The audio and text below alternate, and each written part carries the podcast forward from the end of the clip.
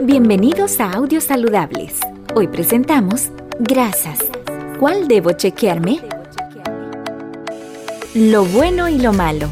Una frase que formó parte de mi niñez y se quedó conmigo para siempre, debido a que mis padres la utilizaron mucho en la crianza de mis hermanos y de mí.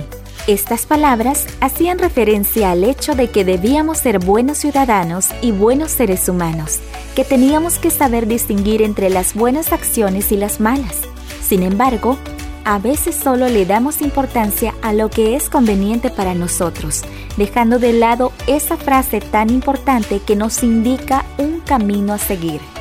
Lo mismo sucede en términos de salud, ya sea por la falta de conocimiento, desinformación o simplemente no querer hacer un cambio real sobre nuestra manera de alimentarnos lo cual trae como consecuencia el aumento de uno de los mayores problemas para combatir las enfermedades cardiovasculares, detectable en un examen de laboratorio.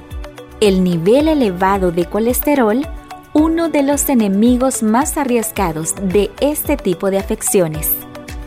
Pero, ¿qué es el famoso colesterol? En pocas palabras, es una sustancia cerosa presente en todas las células del cuerpo humano necesaria para el funcionamiento normal del organismo. ¿De dónde se produce el colesterol? El hígado produce todo el colesterol que el cuerpo necesita.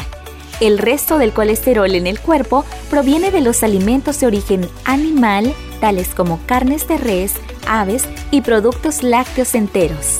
¿Cómo es transportado el colesterol en el cuerpo?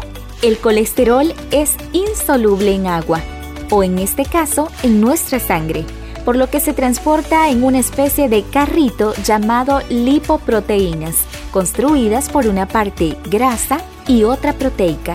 Existen dos tipos diferentes de lipoproteínas que transportan el colesterol en la sangre. Número 1. Lipoproteínas de alta densidad, conocidas como colesterol HDL, que también se conoce como colesterol bueno. Y esto porque eliminan el colesterol del flujo sanguíneo y de las paredes arteriales, transportándolo al hígado para su alimentación a través de la bilis. Un nivel saludable de colesterol HDL lo puede proteger de un ataque al corazón o un ataque cerebral. Estudios demuestran que niveles bajos de colesterol HDL aumentan el riesgo de enfermedades cardíacas. Número 2. Lipoproteínas de baja densidad conocidas como colesterol LDL, también conocidas como colesterol malo.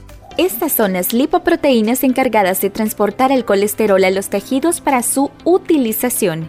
Demasiado LDL contribuye a depositar colesterol en las paredes de las arterias, iniciando así un proceso de arteriosclerosis, que es el endurecimiento de las arterias lo cual aumenta el riesgo de ataque al corazón, ataque cerebral y enfermedad arterial periférica PAD.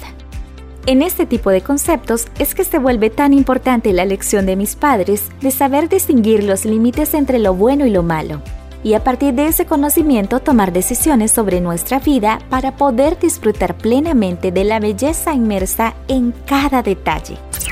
Estás escuchando Audios Saludables, gracias a CCM Centro Cardiometabólico. ¿Sabes en cuál rango se ubica tu nivel de colesterol bueno y malo? La realización de controles de exámenes clínicos debe ser un factor muy considerado por parte del paciente. A pesar de que resulte desagradable el proceso para la obtención de la muestra, es de vital importancia realizar un chequeo rutinario un diagnóstico temprano puede contribuir al éxito del tratamiento necesario para controlar una enfermedad cardiovascular e inclusive, y más importante, aún la prevención de este tipo de padecimientos, ya que sus valores aportan valiosa información para la continuidad de los procesos y la toma de decisiones de primera mano para los médicos, que solo buscan mejorar cada vez más la salud de sus pacientes no restemos importancia a la toma de exámenes. Te invito a averiguar tus niveles de HDL y LDL y a consultar con tu médico cuál es el tratamiento adecuado. Dejemos de lado todas las murallas que nos separan de gozar de una buena salud o mejorarla. A veces solo basta con modificar nuestro estilo de vida como realizar más actividad física, dedicar un tiempo a nuestra salud mental, tomar la decisión y aceptar que nuestros hábitos alimenticios pueden ser dañinos, que probablemente estos solo afectan nuestro cuerpo, no lo nutren. Un cuerpo que nos ha sido otorgado como un don, de lo cual somos responsables, debemos cuidarlo, amarlo y valorarlo. Finalmente, es necesario que sepamos siempre trazar límites, tener en cuenta que no todo es bueno y no todo es malo. Encontremos el balance perfecto entre lo bueno y lo malo.